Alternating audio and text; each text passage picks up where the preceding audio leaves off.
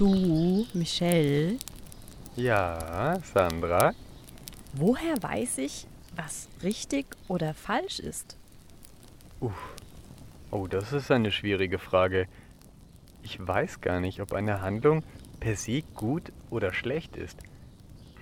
Vielleicht kommt das auch auf das Gegenüber an, wie er das Getane wahrnimmt, oder so? Hm, du meinst, dass wenn ich Stockbrotteig für ein Lagerfeuer mache, ist das richtig? Und wenn jemand darauf allergisch reagiert, dann ist das falsch? Meinst du das so? Hm, ja, ich weiß nicht. Ja, stell dir vor, du nimmst glutenhaltiges Weizenmehl fürs Brot. Jemand, der diesen Klebereiweiß im Weizen nicht verträgt, bekommt dann Bauchweh. Ist das dann richtig oder falsch? Hm. Vielleicht ist es falsch, wenn ich es vorher weiß. Weil dann ärgere ich die Person absichtlich. Aber wenn ich es nicht weiß, dann war es sehr richtig von mir, etwas zum Lagerfeuer mitzubringen. Das klingt logisch. Ich glaube, das Problem haben wir gelöst. Aber es gibt noch so viele große Fragen, die das Leben für uns bereithält. Äh, aha. Ja, zum Beispiel, wie wichtig ist die Umwelt? Ich glaube, die Frage habe ich im Buch Wozu eigentlich Philosophie im DK-Verlag gelesen. Die drei Autoren, Sam Atkinson, Kelsey Bizor und Pauline Savage, haben es geschrieben. Die Wissenschaftsbücher des Jahres. Besprochen von Sandra Fleck, Und Michel Mehle. Naturwissenschaft, Technik, Medizin, Biologie. Geistes-, Sozial-, Kulturwissenschaften. Und Junior Wissensbücher. Wir präsentieren euch Unser Best of Wissenschaft.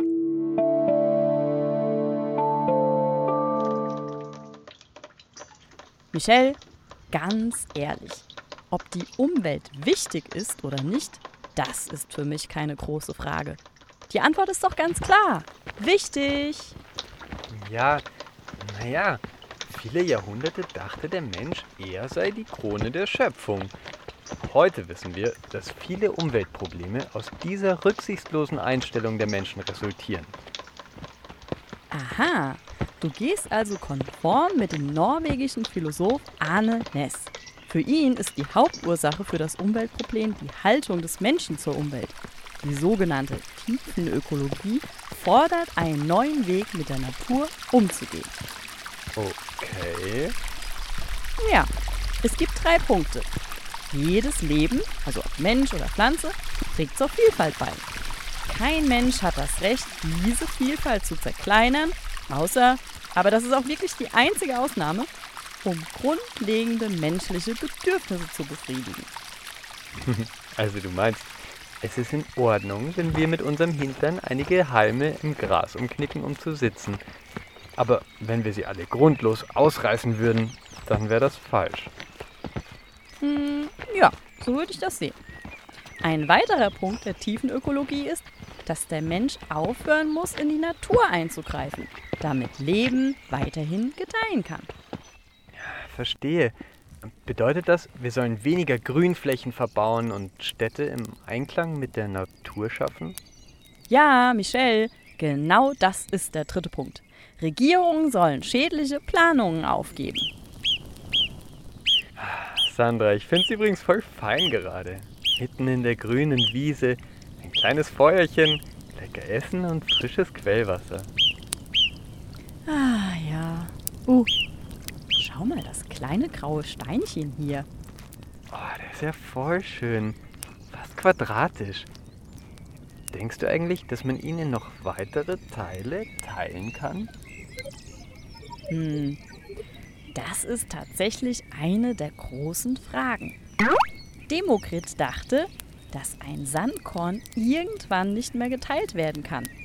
Die unteilbaren Teilchen nannte er Atome und sagte, alles im Universum setzt sich aus Atomen zusammen. Aristoteles hingegen widersprach Demokrit. Er sagte, dass man das Sandkorn unendlich oft teilen könne. Für ihn existierten Atome nicht. Hm, sehr verrückt. Und das haben die Leute auch dann alle geglaubt.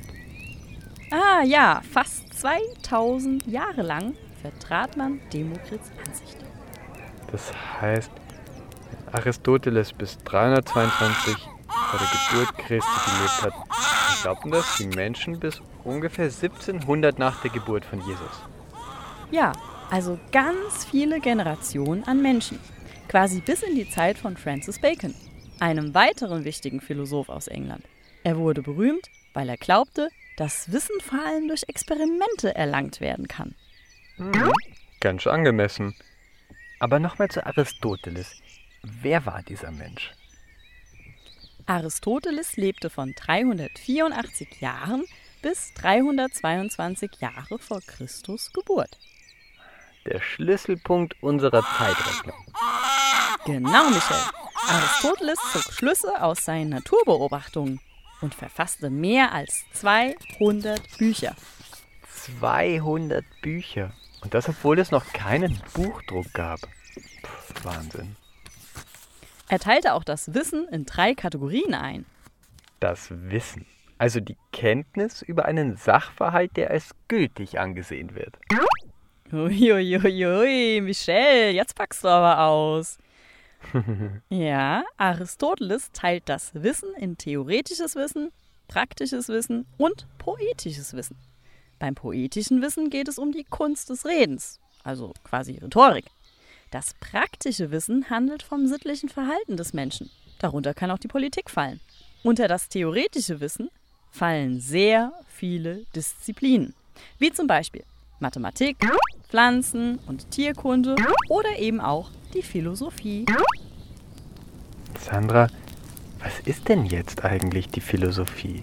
Hm, ja, das, was wir hier am Lagerfeuer schon die ganze Zeit machen. Ach was. Jetzt mal im Ernst. Jawohl. Zitat. Das Wort selbst bedeutet Liebe zur Weisheit und meint unser Streben nach Erkenntnis über das Wesen der Welt und die Rolle des Menschen in ihr.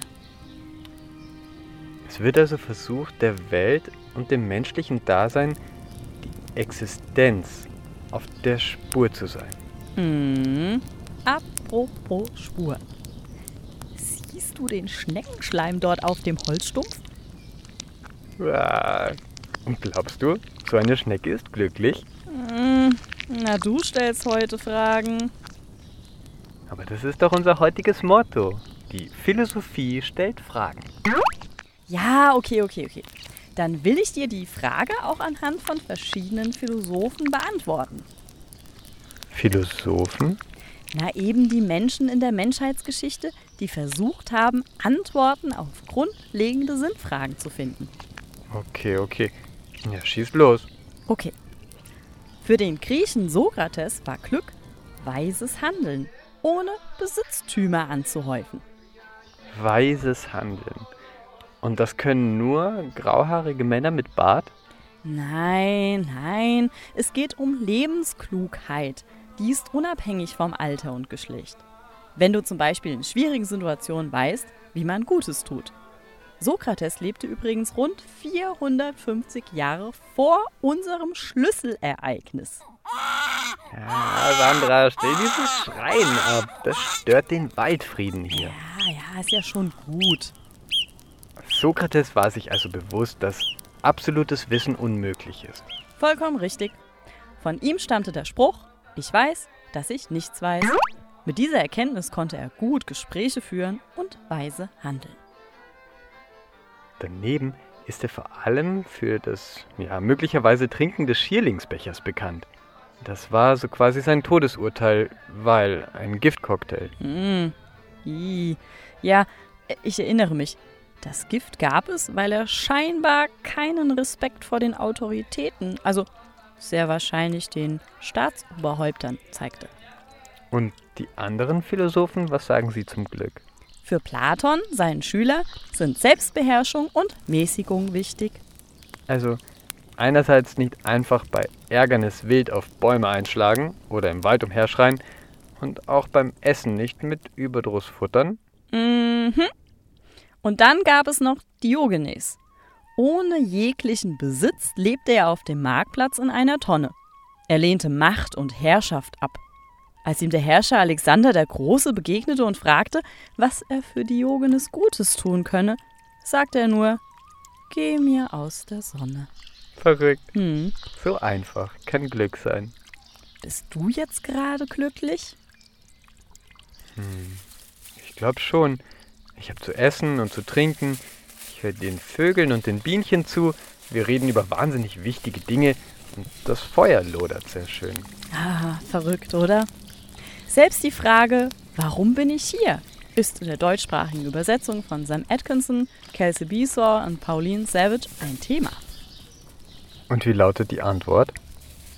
Der französische Denker Jean-Paul Sartre aus dem 20. Jahrhundert, Also schon eher unsere Zeit.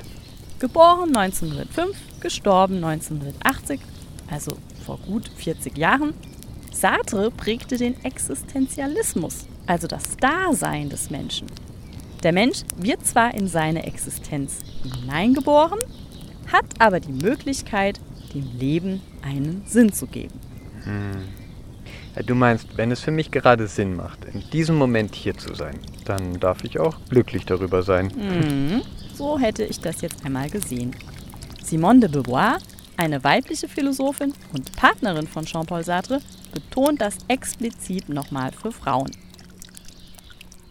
Also Entscheidungen zu treffen, ohne dass der Mann sagt, was die Frau zu tun oder zu lassen hat. Denn lange Zeit haben Männer in Europa Frauen unterdrückt. Das ist heute teilweise noch immer so. Ja. Du, Michelle, meinst du nicht, wir sollten langsam mal wieder das Feuer löschen? Ja, das ist eine gute Idee.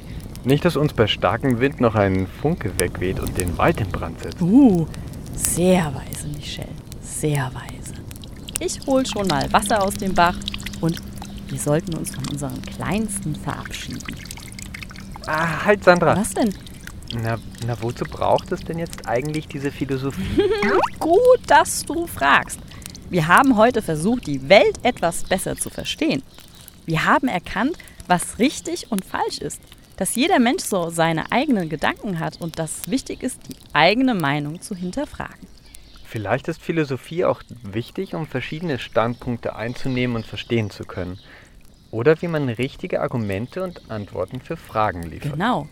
Alles wichtige Argumente, wie du richtig sagst. Weswegen wir die Philosophie brauchen. Schön.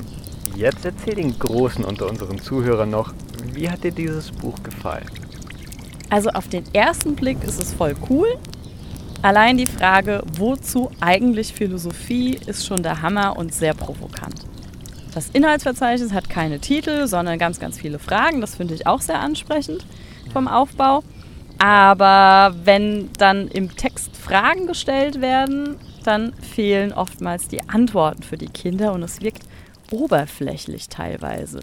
Und das liegt nicht nur daran, dass es sich um Philosophie handelt und man auf der Suche nach dem Sinn ist, sondern ja, weil das Buch vielleicht nicht ganz so viel hergibt. Also keine Empfehlung. Hm, Ich sag mal so, es ist ab zehn Jahren empfohlen, aber ich denke, es braucht einen Erwachsenen, der das ein oder andere ergänzt, um die Sache rund zu machen. Auch die Grafiken wirken eher, als seien sie aus einer Bilddatenbank entnommen und zusammengebastelt. Es wäre schön gewesen, wenn sich hier ein Illustrator ans Werk gemacht hätte. Okay. Mit vielen bunten Seiten wird zwar gelockt und es ist eine Art Nachschlagewerk, aber hm, dass ich mich jetzt fühle, als sei ich in Griechenland und würde die einzelnen Philosophen treffen und mit ihnen plaudern können, so ist es leider nicht. Okay, also ich merke schon, dir hat das nicht so zugesagt. Ja, nicht ganz so. Es ist ein Teil einer Serie, von der es schon Naturwissenschaft und Mathematik gibt. Mit rund 130 bunten Seiten ist es seine 15 Euro aber schon wert. Mit Existenz, Wissen, Denken oder Gleichheit, ja, werden schon einige Themen in den Kapiteln abgedeckt und ganz am Ende ist noch schön, dass entlang eines Zahlenstrahls die verschiedenen Philosophen in ihrer Geschichte abgebildet sind. Okay, danke für dein Feedback, das ist doch schon mal super. Dann äh, bedanken wir uns bei euch fürs Zuhören und sagen schon mal Ciao. Genau. Bye. Sandra!